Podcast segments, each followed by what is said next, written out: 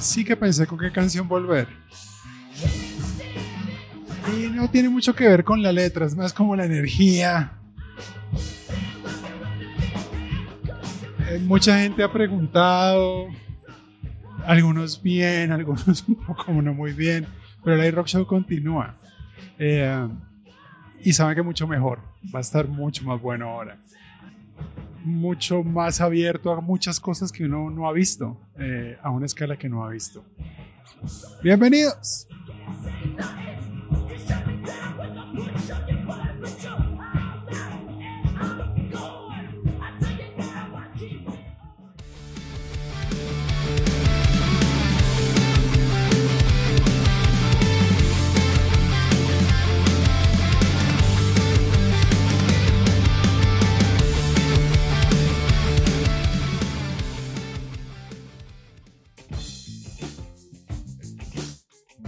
Bienvenidos a una nueva versión del AI Rock Show. Eh, recargado. más inteligencia artificial, más machine learning, más compartir con mucha más gente de, Latinoamérica que tiene un montón de cosas para contar. Y hoy vamos a abrir un poquito, eh, no mentiras, mantenemos el orden de siempre, edad, dignidad y gobierno primero. Entonces vamos a, a contarles un poco sobre nuestro primer invitado el señor Raúl Juárez, Senior Manager en Machine Learning en Mercado Libre. Un rockero, rockero, rockero y uh, alguien que trabaja en las filas también en los campos de batalla de la inteligencia artificial. Raúl, bienvenido y gracias por estar con nosotros el día de hoy. Gracias, Diego. Qué, bueno, qué buena presentación. Este, espero estar a, la, a, la, altura. De este, lejos. Eh, espero estar a la altura, espero estar a la altura de lo que Pero bueno, gracias por la oportunidad y la, la, chance de poder estar acá. No, gracias por, por cómo nos han dado la bienvenida en, Mercado Libre, ha sido genial, eh, está haciendo muy chévere esta integración con, con, Mercado Libre. Un poco sobre, sobre Raúl, lo básico que van a encontrar en LinkedIn seguramente, licenciado en Computer Science, pero lo que no dice ahí tanto, músico, guitarrista, toca el bajo cuando le toca, como muchos guitarristas cuando tenemos bandas, pasa, no llegó el bajista o no, va, ahí va, le tocó. de su tema favorito tal vez, de los favoritos últimamente, Computer Vision, y le gustan los gatos. Ese es el señor Raúl. Em, ya hablaremos un poquito más, eh, Raúl, de muchísimas cosas. El día de hoy en este formato versus, que es versus más para llamar la atención. Realmente vamos a ver dos puntos de vista de, de la vida trabajando con inteligencia artificial, con machine learning en, en el mundo real. Ahora quiero hablarles de mujeres eh, con eh, espíritu rockstar. Quiero empezar con una de mis favoritas. Esta es eh, Billie Holiday,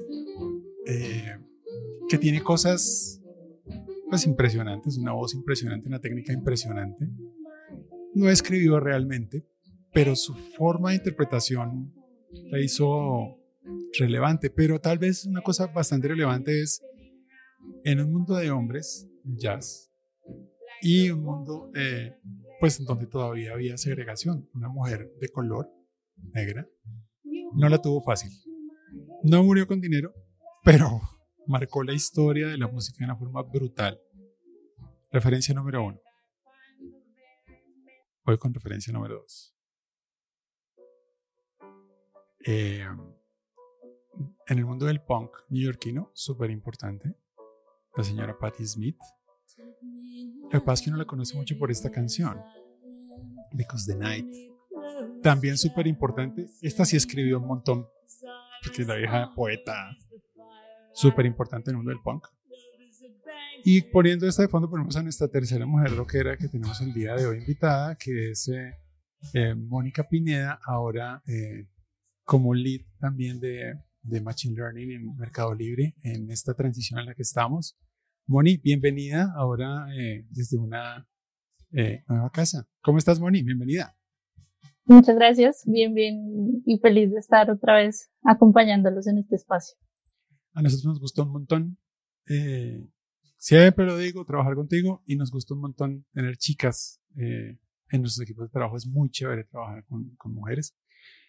Repasando Moni, ingeniería de sistemas, ya máster en ingeniería de sistemas, ya es un tema de, de legalizar pues o de, ir a ceremonia, pero ya, maestra en sistemas, felicitaciones una vez más por tu maestría.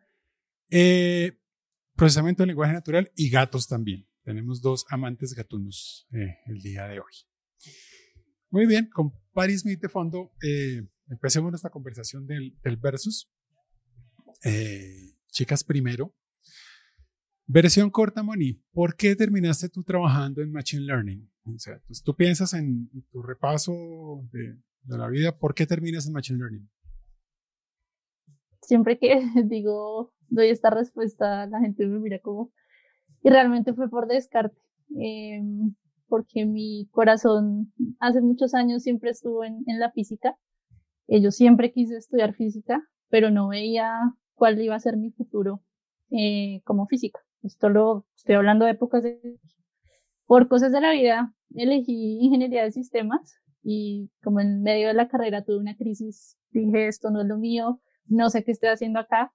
Y tuve una casualidad muy bonita y un grupo de investigación en la Universidad Nacional de Colombia que trabaja con inteligencia artificial, con temas de machine learning.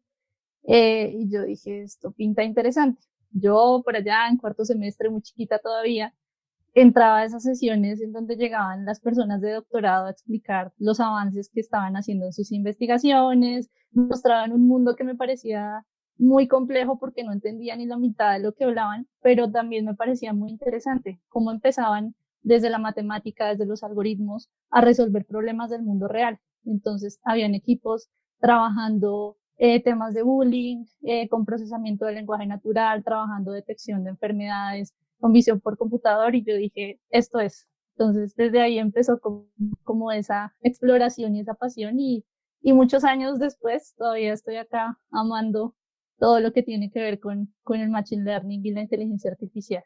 Súper. Raúl, tu historia, ¿por qué terminaste en Machine Learning? Eh, qué, buena, qué buena pregunta. Em, eh, creo que un poco, digamos, si lo tuviera que decir en una, una sola oración, creo que el grupo humano que, que, que, estaba trabajando en, en, ese momento en, la compañía, en Mercado Libre, es lo que me llevó, digamos, a, a, cambiarme al, mundo de, de, la ciencia de datos, machine learning, inteligencia artificial, porque bueno, este, fue como un cambio radical, yo no, ven, no vengo del mundo de los datos específicamente, digamos, con una carrera trabajando en sistemas a nivel general, ingeniería en sistemas y proyectos de sistemas, proyectos de tecnología, transformación digital, eh, digamos, eso es lo que yo venía haciendo. Sí lo venía haciendo un poco desde el lado, por ejemplo, de, una materia que se llamaba Ingeniería del Conocimiento en la universidad. O sea, desde muy desde un plano muy teórico, muy académico, ese era mi único contacto. Entonces yo creo que también el hecho de, encontrar un grupo humano, un equipo desarrollando estas cosas con, con la buena onda, con la, la la, la, capacidad que había ahí para aprender, que hay para aprender eh, y, la posibilidad de crecer fue lo que me, como que me, dijo, ok, es, tiempo de un cambio, ¿no? Y, volcarme hacia ese mundo. Y la verdad que llegué quizás con todo mi conocimiento o mis horas de vuelo, como yo suelo decirle a los chicos, en, en cuestiones que tienen que ver con manejar proyectos grandes, digamos, proyectos grandes, grandes equipos, equipos heterogéneos, pero no venía del mundo de los datos. Entonces, todo por aprender. Eh, fue como un, gran salto de fe, creo yo, y hasta ahora, hasta este momento, creo que ha sido una de las mejores decisiones creo que, que he tomado en el campo profesional, ¿no? después de varios años en carrera. Voy a poner esta de fondo. Porque de pronto sé la respuesta, pero puede que la respuesta sea otra. Vamos a brincar de una vez a la siguiente pregunta. Es, si no estuvieras ahora en este pad de manager de, de ML en, Meli, ¿qué estarías haciendo, Raúl? Eh, probablemente, digamos, eh, seguiría quizás haciendo carrera en la cuestión más del, management a nivel más técnico, ¿sí? Este, y, mm, iría por ese lado, pero siempre estuve, siempre estuve tratando de buscar la, la, la de ver cuáles eran las tendencias y todo lo que tiene que ver con lo que, con lo que se va dando en el mercado hoy, ¿no? Estando atento a eso. Y obviamente viendo si hay un match con lo que me gusta a mí. si me preguntas qué me hubiese gustado ser, quizás a lo mejor me hubiese gustado ser, como pusiste recién el tema de Zeppelin, quizás tener mi banda de rock y ser un rockstar haciendo música, digamos, ¿no? Este, se me cruzó por la cabeza en algún momento cuando era más joven, eh, antes de empezar la universidad, y, fue en el momento cuando tomé la decisión de inclinarme hacia los sistemas, ¿no? Este, gracias a que mi padre me dijo, está bueno lo de la música, pero cuidado que no, no quieres ver otra cosa, y bueno, ahí es donde surgió la, la, idea de, ir hacia el sistema. Pero yo creo que digamos que, creo que la tendencia me hubiese llevado, o el flow me hubiese llevado hacia hacia el mundo de los datos igual también. ¿no? Creo que es algo que, que está en todos lados y no es, difícil mirar para otro lado. ¿no? Este, sí, por ahí quizás más una cuestión más de management, pero la verdad es que eh, hubiese, terminado haciendo algo de esto de alguna u otra manera, me parece. ¿no? es inevitable el contacto. Igual Rockstar, pero en ML. Tal cual, sí. Misma actitud. Bueno, ¿y tú en qué estarías si no estuvieras en este pad de, en, el que, en el que estás en este momento? Yo creo, digamos, siguiendo por la línea de, de mi carrera, tal vez me hubiera ido por toda la parte de bases de datos. Eh, algo muy curioso y es que yo decía, todo este tema de gerencia, dirección de proyectos, nunca lo vi, o sea, no me gustó en la universidad y es lo que en este momento estoy haciendo. Entonces, no sé si tal vez en, en medio de la práctica descubrí que tenía como un montón de cualidades hacia el tema de, de liderazgo, dirección, eh, que en el momento en que yo estaba como haciendo todo mi proceso de formación, yo decía, no, eso lo veo muy ajeno a lo que soy, a cómo soy, pero independientemente de por donde me hubiera ido, que creo que hubiera sido la, la rama de, de, bases de datos, eh, probablemente hubiera llegado al mismo punto de empezar a encontrar esas cualidades y hubiera llegado a, la línea de, bueno, voy a empezar a dirigir, voy a empezar a liderar, eh, yo creo que hubiera concluido como en, en, el mismo camino. Está bueno eso para adelantarme a una que tenía más allá, pero cuando uno tiene esa disyuntiva, porque, porque pasa, ya cuando uno está metido en tecnología y tiene formación en tecnología, está en eso, uno dice, ok, llega un punto en la vida en el que seguramente hay una gran Y donde dices, ok, seguramente lo tuyo es, te vas a hacer, ir por management, te gusta eso o no, o te vas a ir super tech, porque uno, uno se mete muy enamorado de eso y, tiene muchas asignaturas, la mayoría nos pasa, uno se enamora un montón, yo era muy de la automatización industrial, allá me fascinaba el tema, jamás pensé estar en management, yo lo mismo, dije, no, qué jartera, veintipico de años haciendo management. Eh, ¿Qué le dirían a alguien que está, que está llegando a ese punto? Porque pues, ese punto puede pasar en cualquier momento de la carrera pre, antes de o luego post. Cuando uno empieza a llegar a ese punto, ¿por dónde comenzar un poco a setear si es un lado o el otro? Empezamos ahora con Moni. ¿Tú, tú cómo la ves? ¿No? ¿Cómo, ¿Cómo empezar a decidirse? Porque en algún momento hay que decidirse. No puedes estar en ambos lados, seguramente. Yo creo que finalmente el, el, día a día lo va llevando a uno a tomar esa, esa decisión y a medida que uno va encontrando eh, como esa intersección entre lo que le gusta y lo que, en lo que es muy bueno, eh, le queda más fácil definir ese camino. Yo todavía lo vivo de, porque a mí la parte técnica me encanta, me fascina y decir me va a desprender completamente del mundo técnico me, me genera mucha ansiedad. Eh, pero yo creo que es algo que se va dando muy, muy naturalmente.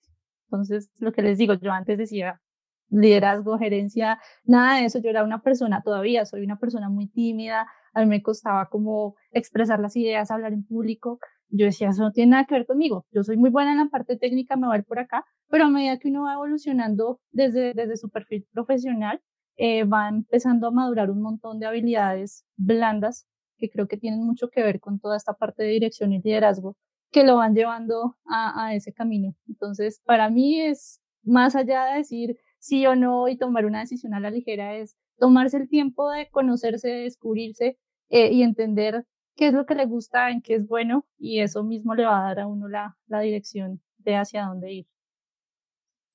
Raúl. Este, está bueno, está muy bueno eso que, que, que dice Moni, la verdad que coincido en, varios puntos. Y yo sí sumaría que, por lo menos en, mi caso, creo que hay algo que, y esto también es que uno lo va descubriendo a medida que también va creciendo, ¿no?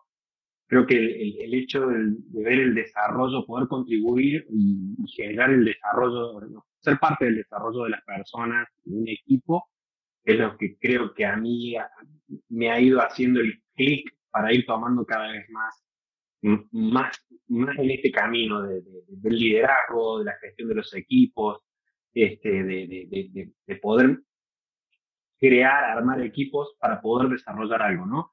Y, y, eso me permitió rodearme de gente, y, lo digo, digamos, con mucha soltura, de gente muchísimo más inteligente que yo, muchísimo más experimentada que yo, que sabe muchísimo más que yo, y me encanta. Eso a mí me apasiona, rodearme con gente. Yo necesito eh, ser,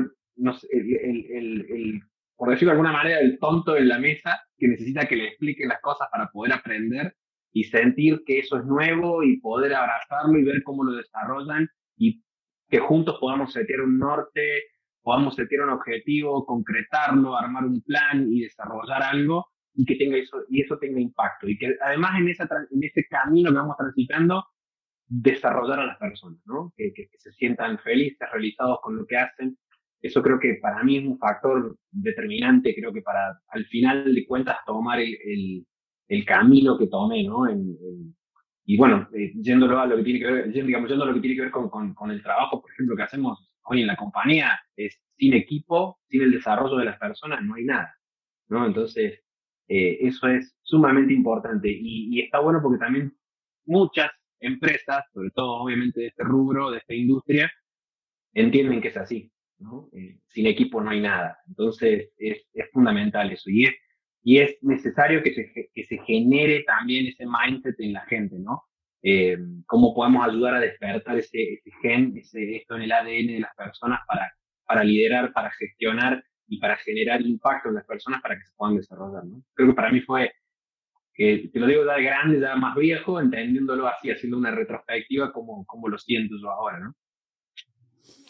Ok. Eh, estaba pensando que sobre hay un montón de, yo, yo los llamo miedos que realmente son como predisposiciones que eh, tiene la gente cuando entra o quiere entrar a posiciones. Pasa mucho. O sea, eh, uno ha venido con una carrera exitosa académica en Machine Learning, que se yo, ha trabajado un montón, ta, ta, ta, de pronto grupos de investigación y en buen momento dice, ok, se la oportunidad, vi que en tal lugar de pronto están trabajando en algo así que me interesa, yo qué sé yo, estoy en LP o estoy en lo que sea, redes neuronales y he hecho un montón de cosas vi que hicieron un challenge, vi que hicieron tal, eh, pero me da mundo, miedo el mundo corporate o me da, o sea, em, empiezo a construir un tema de, prevención sobre seguramente no podré desarrollarme eh, de la forma que quiero, seguramente no hay, y seguramente puede que pase, puede que pase que, que haya lugares donde no sea así, pero, pero un poco para esas personas que están en ese punto de decir, quiero probarme,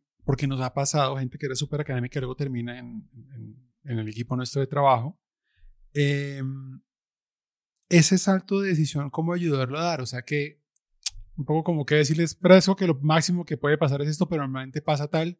No sé si quieres empezar tú, Raúl, eh, con, con, esta. Y es, eh, eh, está bueno porque, ah, de hecho, digamos, obviamente en, en, esta, en, esta, en este nicho de, lo que es Machine Learning y todo lo que es AI, es el, viene mucho de la academia. O sea, de hecho, es nuestra gran fuente para poder generar, digamos, equipos. Entonces, hay un clic ahí que hay que hacer, ¿no? Yo creo que principalmente lo, el convencimiento a volver a, a, entrar a la industria o volver a la industria de los que han salido, porque se han tenido que doctorar o han tenido que hacer algo que les ha llevado un tiempo con, con una dedicación full time. Yo creo que es buscar el espacio en el corporate, en donde creo que uno, uno en, se siente identificado con, con los valores que, maneja e, e, esta, compañía, ¿no? Eh, si es el, el, ADN que tiene la compañía a nivel cultural te, te, llena, te, te, satisface y, y, y, tenés el espacio para poder trabajar, ¿no? Obviamente, como todo, como todo lugar de trabajo, como toda compañía, hay, digamos, este, una cuestión cultural que también está dentro de, de, cada una de las empresas y obviamente eso tiene que ver cómo, cómo hace el match con eso, ¿no? Pero yo creo que hoy, digamos, sobre todo en lo que tiene que ver con datos, hay, hay una oportunidad enorme, hay mucho terreno por cubrir, hay muchas áreas de muchas empresas en donde todavía eso no, no está, en un, territorio inexplorado y que necesita ser eh, explorado y, explotado en el buen sentido, ¿no? Para poder darle sentido y para hacer mejor las cosas, para poder trabajar mejor, para cambiar una realidad, ¿no? Que es importante. Creo que si algo que cambia realidades y genera realidades, somos, digamos, los que estamos en la industria de IT y más los que estamos en la industria, digamos, del lado de los datos, del lado de, inteligencia artificial. Eh, más, más transformador que eso, no sé, digamos, que puede haber. Entonces, son argumentos para mí que son súper interesantes para, para salir quizás de una academia y volcarse a, una corporación. Me, me, llevó ahí un poco el resumen antes de pasar a la respuesta de Moni. Es entonces, tú dirías, chequea ADN, o sea, por encima de todo, chequea que sea un lugar que eh, culturalmente y en relacionamiento, o sea, que la forma en la que tú eres y tu sentido se conecte con el ADN de ellos. Luego sí mira los problemas que están trabajando, porque seguramente si el ADN y hay match, a lo mejor luego adentro te mueves y encuentras el problema que te interesa. Pero primero ese, dirías tú, antes que el otro. Sí, sí, sí. Yo creo que sí. Particularmente eso. Ser feliz, que te pueda hacer feliz donde estás. Ok. Moni. Em, digamos que sí, concuerdo con lo que dice Raúl. Una ventaja que, que sobre todo esta área tiene es que no hay forma de desligarse de la academia por completo. Uno siempre va a estar ahí mirando qué es lo que está saliendo, investigando, enterándose de lo último. Entonces, decidir venir a, a la industria no necesariamente implica separarse completamente de la academia. Entonces, eso es una cosa que hay que tener en cuenta.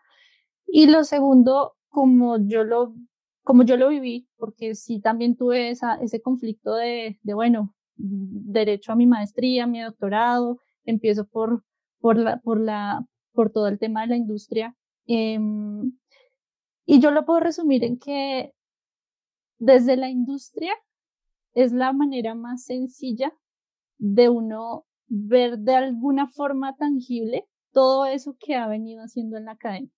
Entonces, muy chévere el paper, muy chévere el repositorio, muy chévere, claro, porque es, es, es investigación, es ciencia, finalmente esto lo llaman ciencia de datos eh, y eso está muy bien, pero yo creo que esa felicidad que uno siente de ver cómo a partir de eso empieza a construir una solución, a construir un producto que finalmente genere algún valor en algún lado, yo creo que ahí es donde, donde yo personalmente encontré la, la, la mayor satisfacción para decir, venga, sí, por, el, por la industria es, sin perder ese amor que, que todavía sigo sintiendo por, por la academia. Conozco, ya estoy mayorcito, conozco muchos amigos, eh, mayor, pues no viejo, joven siempre, forever. eh, muchos amigos que se fueron enamorados de problemas, es decir, tal organización gigante en Estados Unidos, multinacional, están trabajando ese problema, te queremos porque tú trabajas el problema. No importa nada más, me voy por el problema, voy detrás del problema. Y muy rápido, a veces un poco más tarde o más temprano, terminan reventados y se retiran porque el lugar no les cuadra. O sea, por eso quería como repasar el tema de siempre chequear. Eso es, es una relación de amor, en última, es una relación de convivencia, es un matrimonio. Entonces vas a llegar a un lugar, es muy importante chequear que, que eso pase. Es, y siguiendo con, tal vez con esa metáfora de, de una relación de pareja, está divina la chica, pero cuando vas a ver, hay un montón de cosas en las que no son compatibles, no funcionan, no cuadran. Entonces no era un tema solo del problema, eran otras cosas. Eh, y creo que ese es un tema importante a tomar en cuenta. Si, si, si la estás pensando tú ahí, eh, si, si le hago o no, si empiezo a trabajar en la industria, seguramente hay lugar, eh, pero chequear el ADN. Creo que por ahí es, es un tema muy importante. Eh, quiero pasar a otro un tema, ahora un tema que, que viene resonando más en los últimos 10 años, diría yo, pero pues siempre ha estado ahí, es el tema de las mujeres en tecnología. Eh, es un tema recurrente. Eh, yo siempre he sido personalmente muy de la posición de uno no tiene que darles ventajas, sino ellas, o sea, estoy, estoy tan tranquilo de que hacer eso incluso a veces las diferencia, que no es así, solitas sobrepasan. Mm, pero estadísticamente es irremediable ver que son pocas en tecnología eh, y son pocas en ML, poquitas, no, no, hay. Eh, ¿Qué puede ser lo que ocurre? Es un tema simplemente de que pues no les llama la atención, que va desde la casa hacia arriba de no la ingeniería o no los números o no las ciencias básicas, o es un tema, o hay algo más ahora en este, que en teoría ya el mundo ha cambiado tanto, eh, dónde pueden estar los impedimentos, porque chicas, absolutamente bienvenidas y son tremendos cracks en los, equipos, dan otro punto de vista y ayudan un montón. A esta sí la empezamos con, con Moni a ver cómo la ve. ¿Tú, ¿Tú cómo la ves? ¿Qué está haciendo que no, no haya tantas? Mm, mm, esa pregunta es muy, muy complicada. Eh, digamos que me la he haciendo desde que decidí venirme por el mundo de, de, la ingeniería de sistemas, porque ocurre desde la ingeniería. Eh, definitivamente,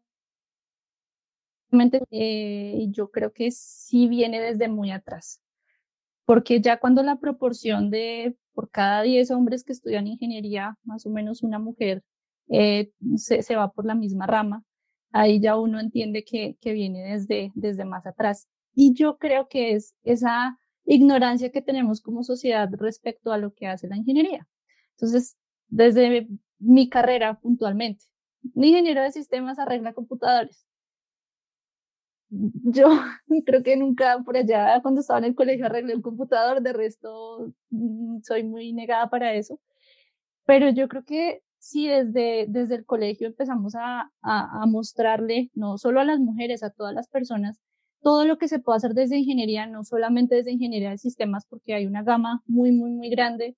Eh, hay roles de liderazgo, hay roles de dirección de proyectos, si no les gusta la parte de dirección, entonces hay una gama gigante de, de, de posibilidades que yo creo que haría que, que uno cambiara esa, esa percepción.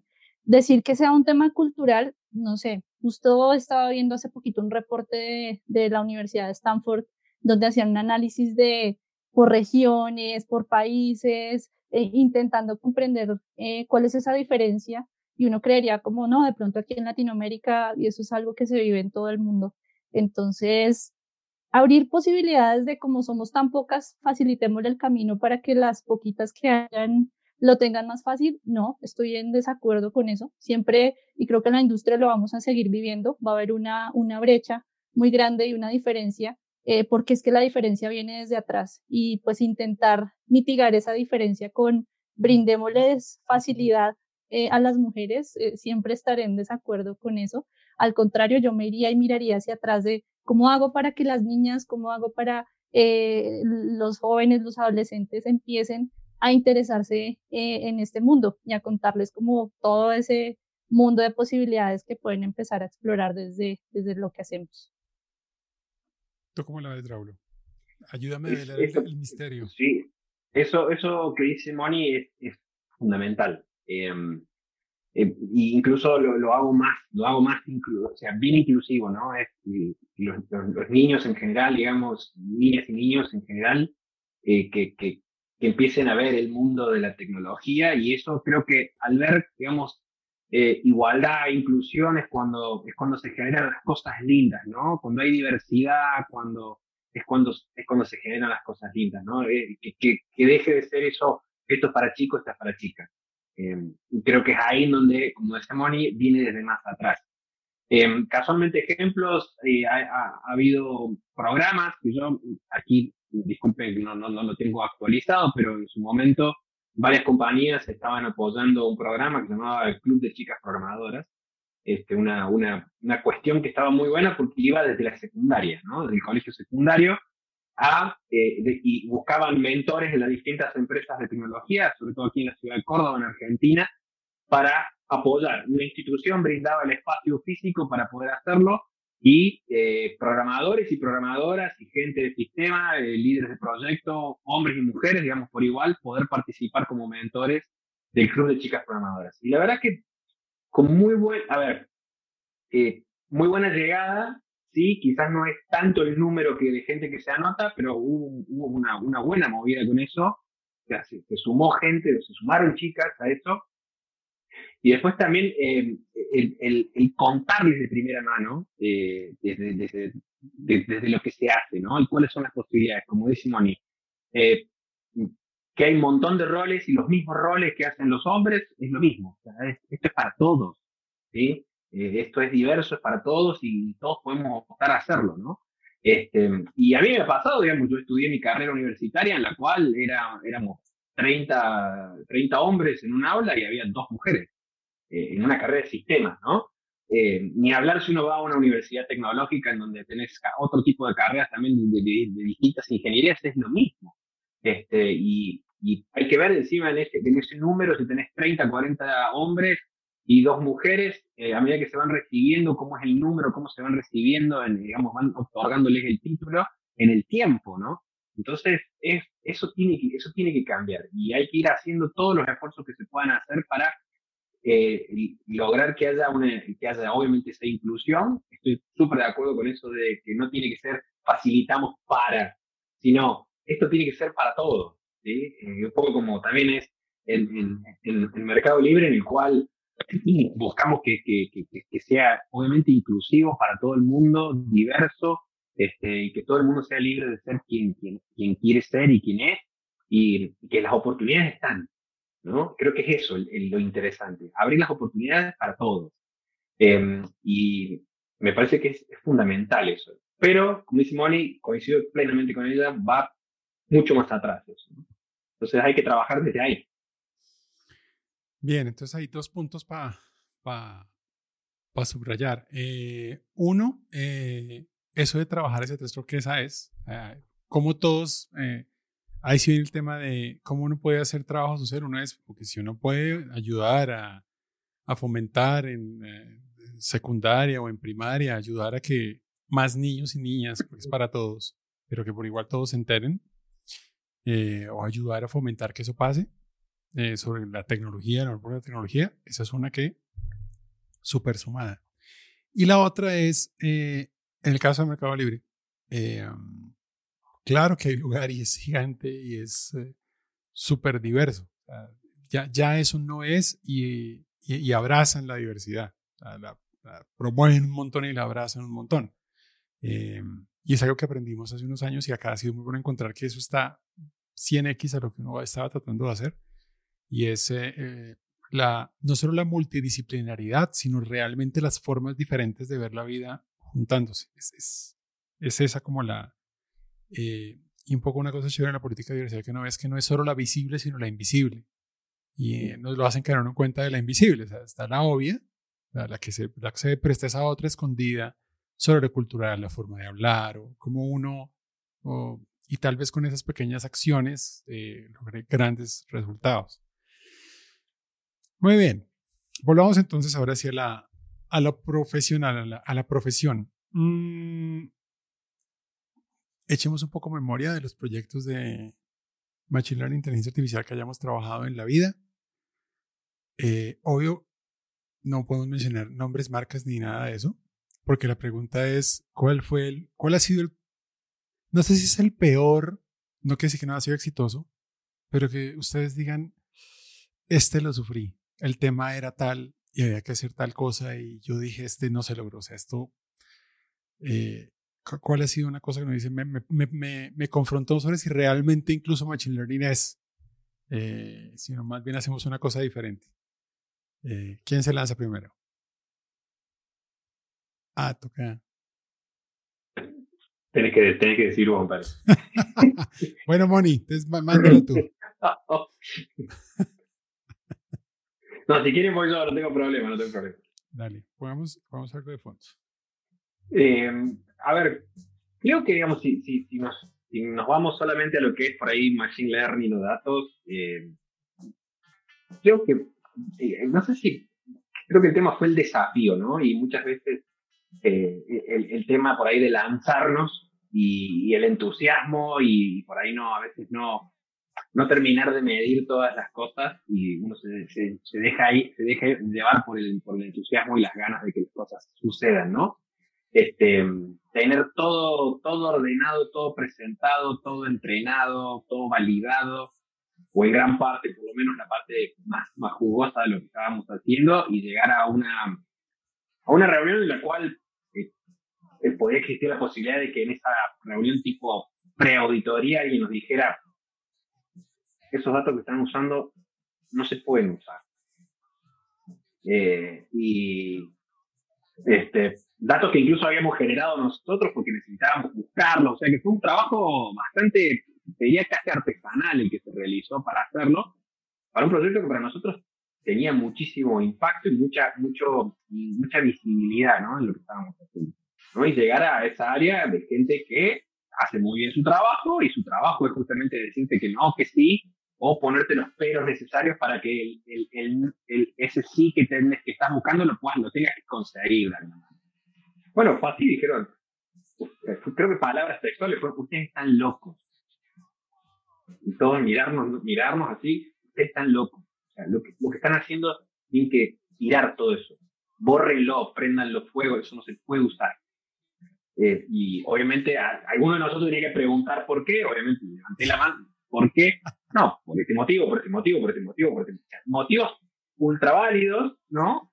Pero en un desconocimiento total, digamos, de nosotros, en el, aparte muy motivados por lo que estábamos haciendo, que era, miren lo que estamos haciendo. Y fue como, sí, sí, muy bonito, pero a ver, contarle cómo lo haces y de qué manera lo haces. Entonces yo creo que eso a nosotros nos dejó una, una lección aprendida muy grande como, como, equipo. Este, y por eso no, no, me animaría a decir que fue el peor, pero sí fue el que un momento bisagra en el cual eh, con el tiempo nos llevó a hacer unas preguntas con una rigurosidad y una manera de trabajar que nos, nos hizo cambiar, creo yo, la perspectiva de cómo estábamos trabajando desde esa parte, ¿no? Eso es lo que tiene que ver con, con, con ciertos tipos de datos. Este, a partir de ahí creo que mm, todo lo que fue conversaciones de auditorías pasaron como muy flawless, digamos, y, y que incluso el hecho de poder conseguir otro tipo de datos para poder trabajar lo que queríamos trabajar, doble chequeábamos con eso todo el tiempo al punto tal de, sí, dale, está bien, como, ok, sí, tranquilo, está todo, y ya pasó el fuego, ¿no? Este, pero creo que fue una, una experiencia sumamente interesante desde el punto de vista de, de trabajar con ese tipo de datos sensibles que para nosotros, eh, como estábamos trabajando no, no revestían un riesgo. Evidente, evidentemente estábamos equivocados. Moraleja, más que cualquier otra disciplina o campo, Machine Learning es work in progress en metodología y en constante. todo el permanente. Tiempo, todo el tiempo. Permanente. Permanente, permanente. ¿no? Y, y eso también no es lo interesante que tiene obviamente nuestra industria de, de, de, la IT es que uno se, se, empapa mucho de la industria en la, con la que está trabajando en ese momento, empieza a entender muchas cosas, ¿no? Y muchas veces uno quizás tiene ese desconocimiento porque no viene de eso y viene de un área de expertise de tecnología y uno quizás presume o asume que algo es de una forma cuando en realidad no la es, ¿no? Obviamente el no asumir nunca nada siempre obviamente chequear, preguntar, este, cerciorarse y preguntar por qué. Ok. Moni. Bueno, estaba pensando, tengo dos que no, no sé cuál poner primero porque cada uno tiene un componente diferente y está justamente en irnos a los extremos. Entonces, uno de ellos fue un proyecto en donde no lo diría el más terrible, sino el más difícil para mí de afrontar. Eh, y fue uno de esos proyectos en donde el usuario final quería como cualquier resultado, listo, listo, empecemos a trabajar con eso. Y en medio de la experimentación, ver cómo algo que hasta ahora estaba empezando a tomar forma, logró que mucha gente se quedara sin trabajo. Entonces, ya hay un modelo que funciona y lo vieron como me ahorró 20 personas trabajando en tal país, otras 20 trabajando en otro país, y yo decía, Dios mío, eso para mí fue terrible, fue como el, primer encontrón personal que tuve con, con el Machine Learning, de si realmente esto es lo que yo quiero hacer el resto de mi vida. Pero luego entendí que, que finalmente fue una mala decisión y fue una decisión atacada y fue más la forma como, como se abordó desde, desde el lado de negocio. Entonces ese fue el primero porque sí me hizo como una, sentarme y hacer una reflexión profunda y fue como un antes y un después de, de mi mundo en el, en el Machine Learning. Y tengo el otro extremo de cuando ya tenemos algo muy bien elaborado, que decimos, ya hay un valor real y lo aterrizamos, hacemos pruebas, evaluamos, pero en medio de ese desconocimiento que tienen muchos actores de hasta dónde puede o no puede hacer la inteligencia artificial, eh, tienen en su idea que esto es una caja que hace magia eh, y bajarlos de esa caja que hace magia es complicadísimo. Entonces, claro, todo lo que nosotros hacemos está basado en el error. Ese es el corazón de, del Machine Learning, el error.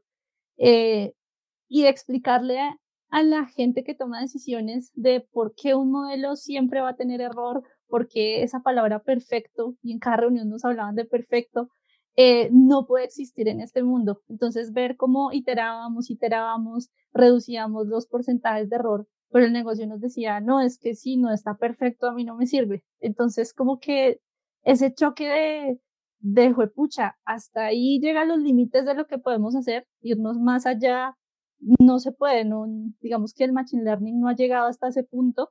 Eh, entonces, para mí esos dos fueron como los más difíciles eh, porque pues son dos extremos completamente opuestos. Muy bien. Eh, una vez más, entonces, moraleja, ya lo habíamos dicho en otros capítulos y ya se lo ha dicho la gente, es los proyectos exitosos son en, en Machine Learning, según mi punto de vista, son como iteraciones de vino madurado. Eh, entonces, eh, ante una buena uva, no, no, además no todos los barriles de, de los, que están, los que están guardados saben igual, y por eso toca ir probando y toca darle tiempo y eh, va madurando. Con el tiempo madura mucho más y, y, obvio hay que salir rápido, o sea, rápido para equivocarse rápido, para, ver cómo va y empezar a ajustar, empezar a iterar. Pero, y, y, el método mismo y la forma mismo de ver las cosas cambian con el tiempo, entonces es súper, pone a prueba cualquiera de los métodos estáticos de gerencia de proyectos, de manejo de gente, de todo eso está a prueba, está en reto constante. Mm, por eso organizaciones que toman la, la, decisión de construir y tener una práctica grande y seria de Machine Learning eh, no son muchas. Y a escala grande tampoco. O sea, las, que son grandes, tampoco todos los, o sea, no sé, piensen en banca. Los grandes bancos no es que le, no es que le, le, inviertan a centenares de personas dedicadas a Machine Learning, hacen pruebas por ahí, no, no van tanto. Eh, eso habla mucho de la ADN en las organizaciones también. ¿Qué tan, qué tan, qué tan atrevidas están a realmente? Esto sí es innovación, no es la etiqueta y no, no, esto sí es en el día a día, están en la punta de lanza de cómo lo hace. Habla mucho de, de la compañía. Uh, muy bien. Muy bien. Mm, si uno pensara en compañías entonces de, de todo tipo, mmm, el componente de la salsa secreta para que un equipo de ML en una compañía grande que lo monta o que arranca, volvemos al ejemplo de banco, banco gigante, todo el presupuesto del mundo dice, ok, voy a meterme al tema. ¿Cuánto es? eh, independiente de dinero, porque no se trata de eso, de los componentes de la salsa secreta para que eso funcione, ¿cuáles serían como los componentes más importantes si ustedes dijeran, hoja en blanco, presupuesto, tan tan, arranque, dígame qué hago? Eh, ¿Cuáles son los componentes de la salsa secreta? Esta vez arranquemos con Juan. Para mí, lo más importante es hacer un análisis de cuál es el nivel de madurez que yo tengo como compañía en temas de datos. ¿Por qué? Porque la, digamos que ahorita está de moda y es la realidad para mí, eh, que cada compañía tenga su científico de datos porque nos han demostrado que eso funciona y si no tengo un científico de datos y la compañía sí, la, perdón, la competencia sí, entonces me estoy quedando. No, yo digo no, antes de siquiera pensar en, contratar un equipo, en pensar, empezar a construir un equipo, lo que yo haría es medirme cómo estoy ah, en un nivel de madurez de datos. ¿Estoy preparado para sentar a un equipo de científicos de datos a, que empiecen a generar, a generar soluciones a partir de los datos? Si la respuesta es no, yo arrancaría por construir esos datos. Entonces, para mí, vuelvo a esa analogía, creo que la, la he contado muchas veces, que para mí hacer ciencia de datos es como cocinar. Y por más que yo tenga los mejores chefs sentados pensando en el mejor plato, si yo no tengo los ingredientes necesarios para construirlo, de nada me sirve.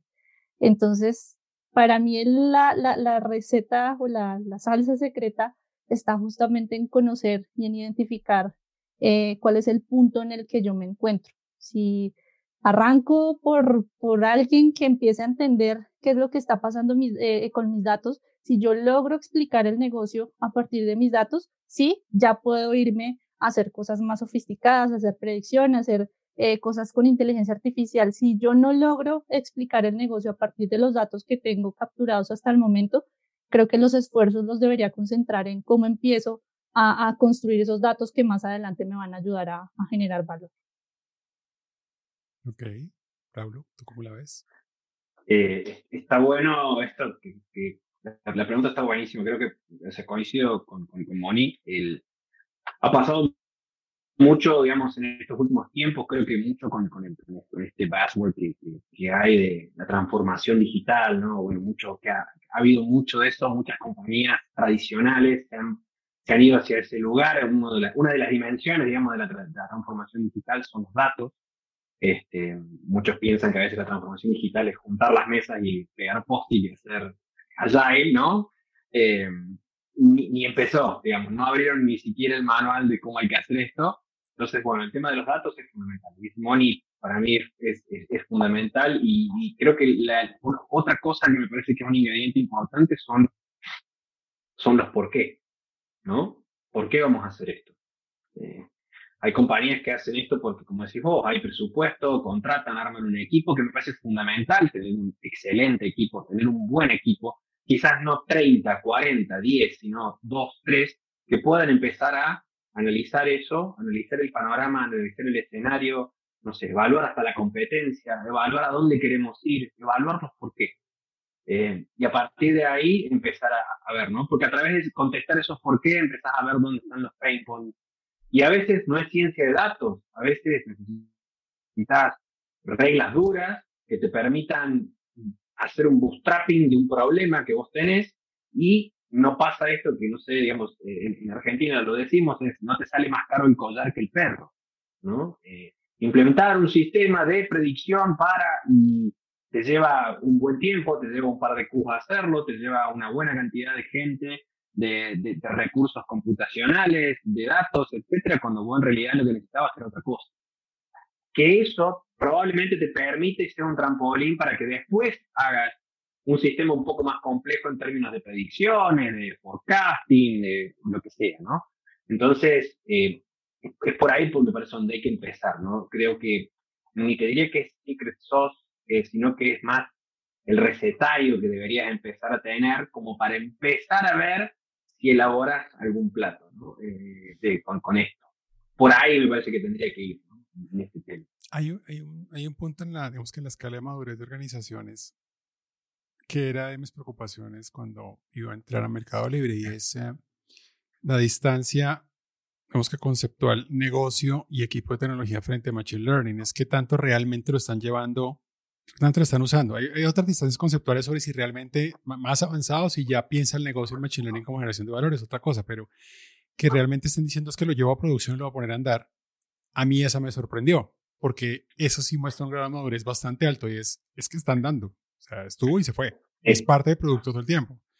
Entonces tú encuentras compañías de tecnología, incluso nativas tecnológicas, que no lo hacen, incluso siendo nativas tecnológicas más jóvenes que Mercado Libre.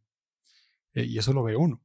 Eh, entonces, claro, uno entra y entra a una pelea durísima, es donde uno está trabajando para ir a tratar de que lo que hizo lo use el negocio. Eh, entonces, ahí hay, un punto que tiene que ver con el ADN y el propósito y el convencimiento de es que sí lo vamos a incluir, o sea, va.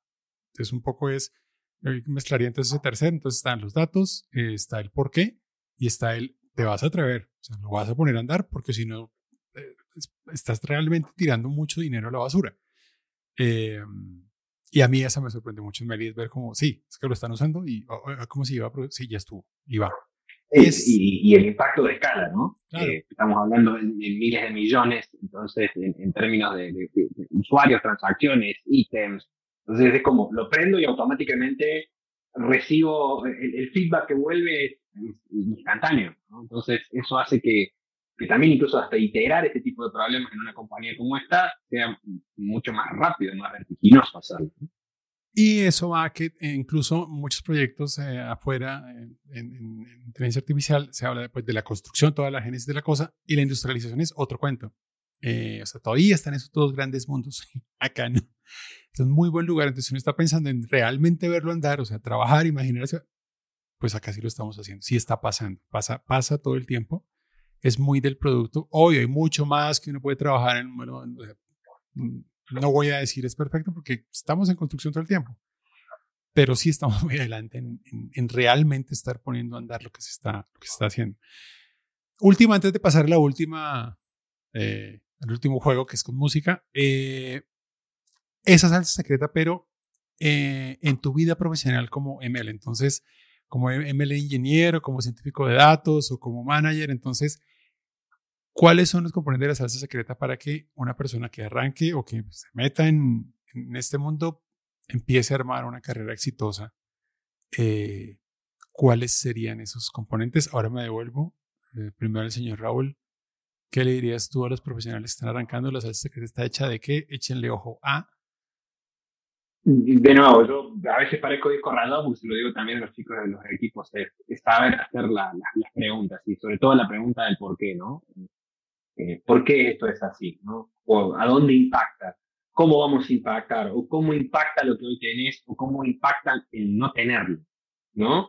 Porque muchas veces pasa eso, ¿no? De, de, de, de que a veces desde el punto de vista técnico yo he sido, digamos, desarrollador y uno a veces cuando, cuando, cuando programa o cuando es eh, un fan de la tecnología, uno piensa en la implementación, ¿no? Yo lo voy a hacer de esta manera y uso esta librería. Bueno, sí, está bueno.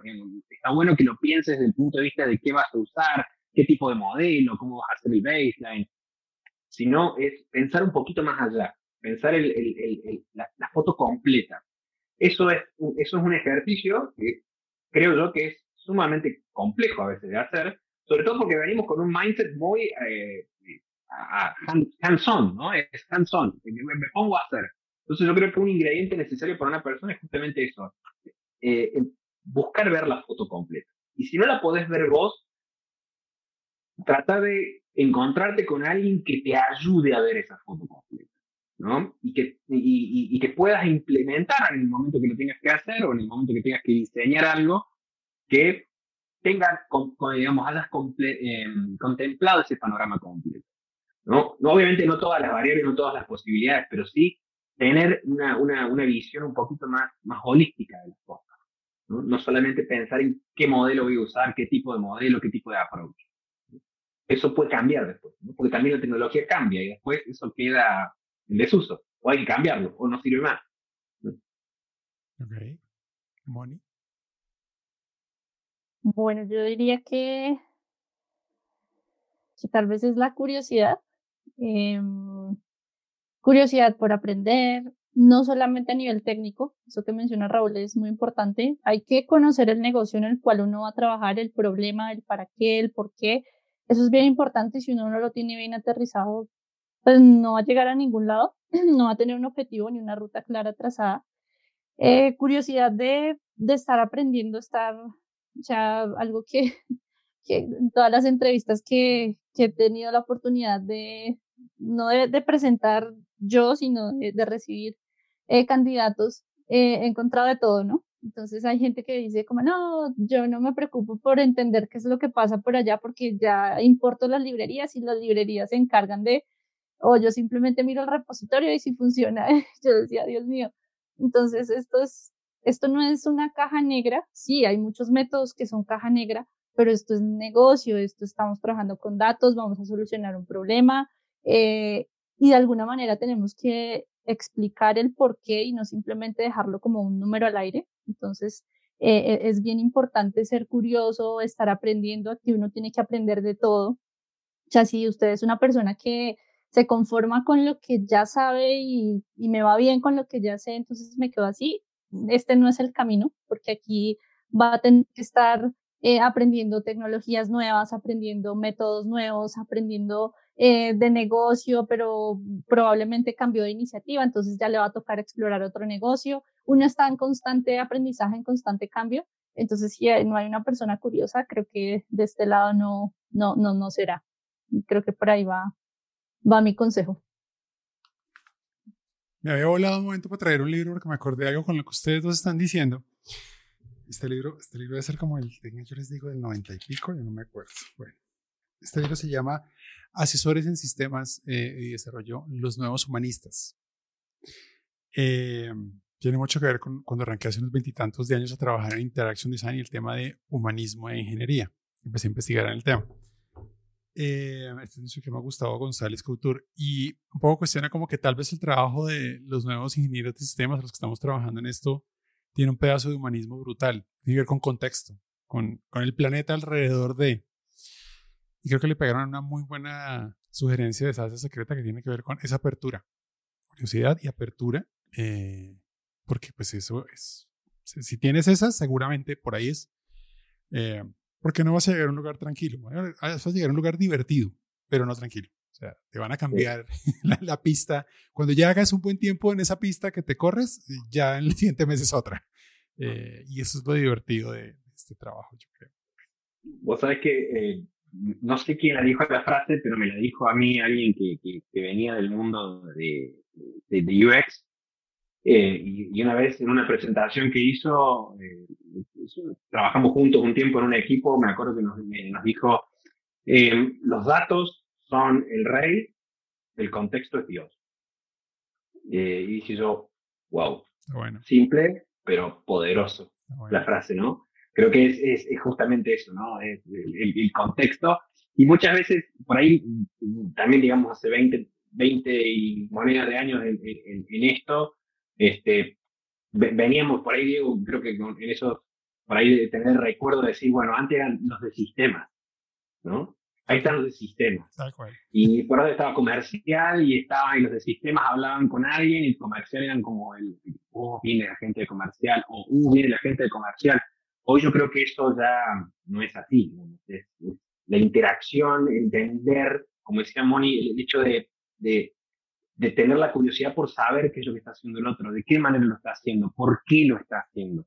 Eh, requiere que nosotros hoy tengamos una sensibilidad diferente a lo que era en ese momento para poder desarrollar lo que queremos hacer. Porque el impacto de las cosas que, estamos desarrollando es diferente también. ¿no?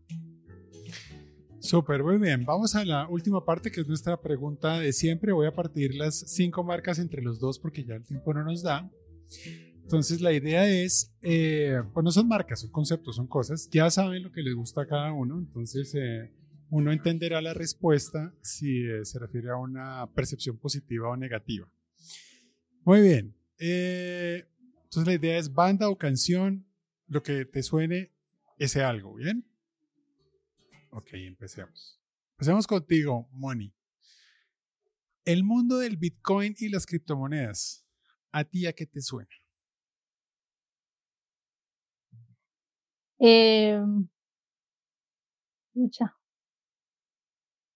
A mí me suena, y espero que esté equivocada de corazón, me suena como a, ese neopunk eh, que supo llegar a, pues a, a un grupo en su momento y tuvo mucha fuerza y despegó pero yo creo que la incertidumbre y todo lo que hay ahí va a hacer que en este, pues que en algún momento eso estalle eh, y queden ahí como algo que fue, que tuvo mucho impacto, pero, pero va a quedar ahí en algún lugar.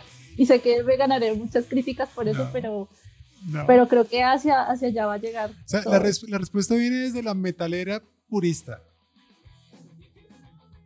¿Sí? Sí, yo, creo que, que les va a llegar su momento. Creo que ese es el resumen. Ok. ¿Algo que decir, Raúl? ¿De pronto te suena que a ti el mundo del cripto y las bitcoin? Eh, para mí es, el, mundo del cripto y el bitcoin es tan desconocido como creo yo, o lo que puedo llegar a conocer de... No sé si me suena, pero me suena el desconocimiento que tengo, no sé, de una cuestión más, más, este, más clásica, de música clásica. Nada que ver, pero es como comparto que no conozco nada de cripto ni de bitcoin, tampoco conozco nada de música clásica. Entonces es como suenan de la misma manera, digamos. No sé nada. Ok, muy bien. Vamos contigo, Raúl. Vamos. ¿A qué te suena Amazon? Uf, qué pregunta. Este, es más, te, la, te, pongo más fácil, claro, estando en la, es que sabes, es que yo ahora tengo una ventaja es que puedo responder como cliente, no como, es una maravilla. Pues ahora sí puedo hablar tranquilamente. Eh, ¿A te suena? Es más, te lo pongo fácil si quieres escoge. Si escoges de e-commerce o si quieres hablar de Amazon Web Services, si quieres hablar de Prime eh, o si quieres hablar de en general Amazon, ¿a qué te suena? Em, me suena a mm, música de restaurante. Porque tiene todo, digamos, y es como para todo el mundo. Eh, es como eso. ¿Viste? Es como que la música de restaurante, viste, cenas, almorzas en un restaurante y la música, donde, en un lugar donde se puede, digamos, cenar con música de fondo, no molesta, pero si no está, es como, ¿qué pasó? ¿Por qué hay tanto silencio? Eh, a eso me suena. ¿no? Claro, una cosa así. Es como... Okay. no lo pondrías en tu Spotify, digamos, pero si está, está. Está buenísimo, está buenísima la respuesta. ¿A ti, ¿Tú qué opinas, man? Ahí está, es que pues, le pegué a la quera con esto. Eso es Amazon, sí, está muy bueno. ok. ¿A qué te suena? Eh, bueno, a mí Amazon. Amazon me suena como a Queen, que si bien es algo que no necesariamente esté en el día a día de las personas, tienen algo que, algo que ver, algo han escuchado, ya sea por Amazon Prime, por Amazon como shipping, por Amazon como AWS, está en todos lados. Y yo creo que algo que logró Queen es que independientemente de que una persona le guste o no el género, la gente conoce a Queen, conoce alguna de sus canciones, tiene algo que ver con Amazon, que con, con Queen, entonces para mí creo que se va por ese lado. Fuiste muy generosa, la verdad. Puse una de mis favoritas. Yo hubiera puesto una de las pop de Queen, porque este, es, yo por este lado, por las. Estas de las pues, Headland, es que son estas potentes. No. No estoy de acuerdo, pero respeto tu opinión. Tengo que, tengo que decir coincido con, el, con lo generoso. como fan de Queen, es como que fue como. Uy, el puñal. ok, pero bueno. Está bien, es válido. Logramos, logramos un versus hoy, muy bien. Eh, vamos con el siguiente. Buzzword, yo eh, anoto, eh, personalmente detesto las buzzwords, siempre las he atacado. Eh, es más, los ejercicios que, hemos, que siempre he hecho en la vida profesional y cuando trabaja gente conmigo, lo reto a que no mencione palabras específicas cuando hace los pitch. Te quito las... Transformación digital, ¿a qué te suena, Raúl? Oh, qué pregunta también eso. Transformación digital, ¿a qué me suena? Em, es para pensar pero me suena a banda rock pop de los 80 con muy, digamos, con, con, mucha lentejuela, brillo y, spray en el pelo, ¿no? Y entiendo que en algún punto, quizás como por cómo se implementó o se viene implementando todo esto, después uno va a mirar para atrás y va a decir, pero sonaban bien, pero qué ridículo que se vestían, ¿no? qué ridículo que se veían. Bueno, más o menos así me suena eh, cuando, cuando hablan de transformación digital, ¿no? Es un, veo, veo un Poison, veo Bon Jovi, todos con pantalones ajustados, es como raro en, en, esa época.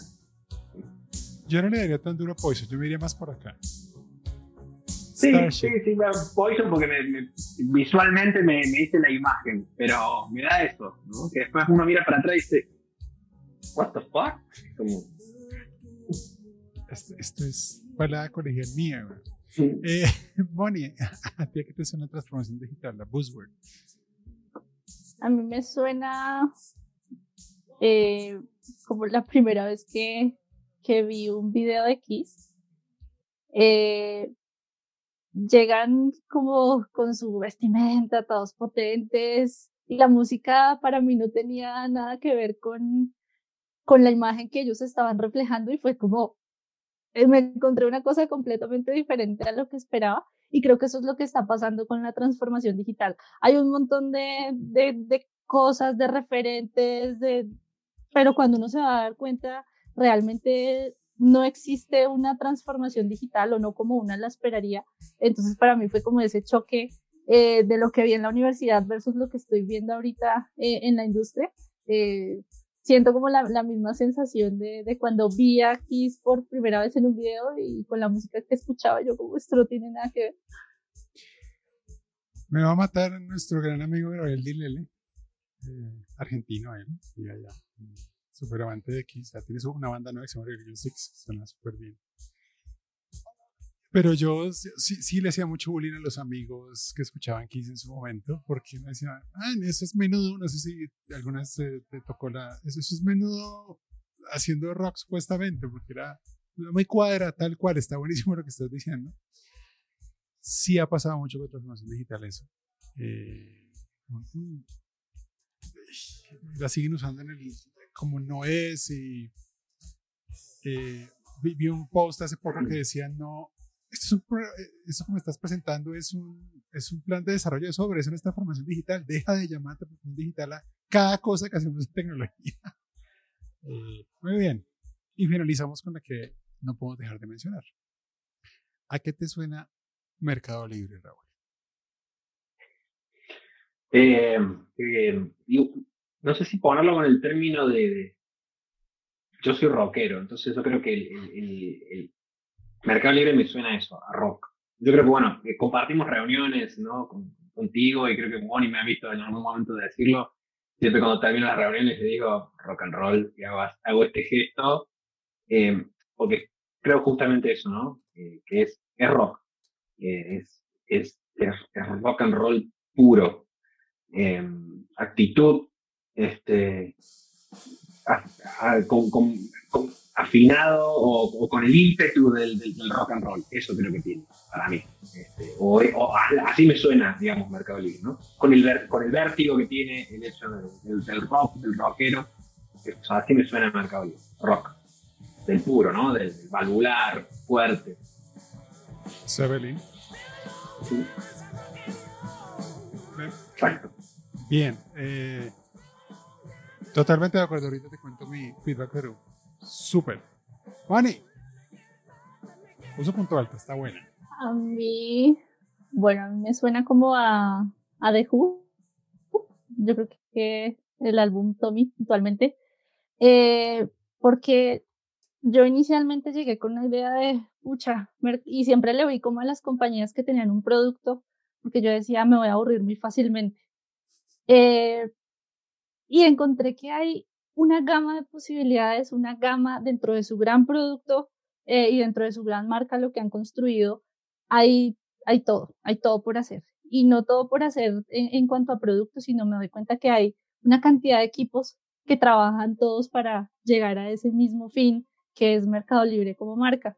Entonces, para mí es muy similar a este, a este álbum o un álbum de, de ópera rock, que normalmente no es como una canción por allá lejana que no tiene nada que ver con la otra, sino que todos van contando la misma historia y a la final se ven como un todo. Entonces, eh, eso es lo que yo he percibido en, en el corto tiempo que llevo en, en Mercado Libre. Está buenísimo los dos. Eh,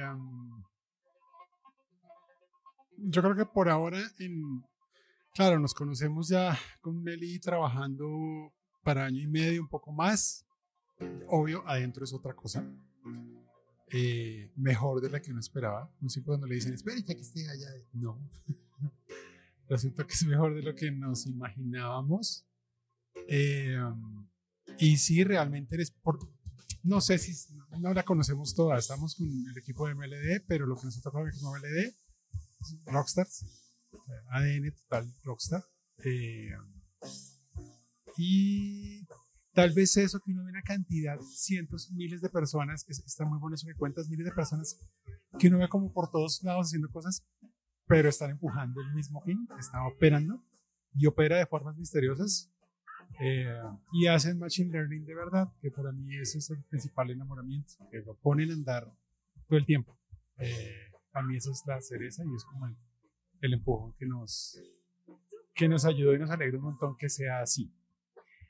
Eh, bueno, con esto llegamos este, al final de este, este nuevo capítulo de esta nueva serie en la que vamos a estar hablando con versus de, de gente que está adentro haciendo de verdad Machine Learning en una compañía que de verdad usa el Machine Learning y que está cambiando. Hay un principio fundamental eh, nuestro allí que es el beta continuo. Es de verdad, todo el tiempo estamos en beta, en beta, en beta y y ah, estamos muy contentos de esta decisión que tomamos y de este lugar en el que estamos. Raúl Moni, muchas gracias por acompañarnos el día de hoy, por eh, compartir con nosotros eh, todo eso que nos cuentan. Seguramente nos vamos a ver más adelante, ahora que pasamos esta ronda de los versus, empezaremos a hablar de, de tópicos específicos seguramente.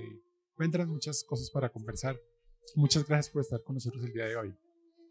Bueno, muchísimas gracias. La verdad que estuvo increíble el, el, espacio, me encantó. Así que cuando quieran repetir. Súper. Moni, como siempre, muchas gracias. Eh, estoy muy feliz de poder trabajar con gente como ustedes. qué bueno que la vida no le da estos chances. Nos vemos en la próxima. Chao. Chao, chao. chao.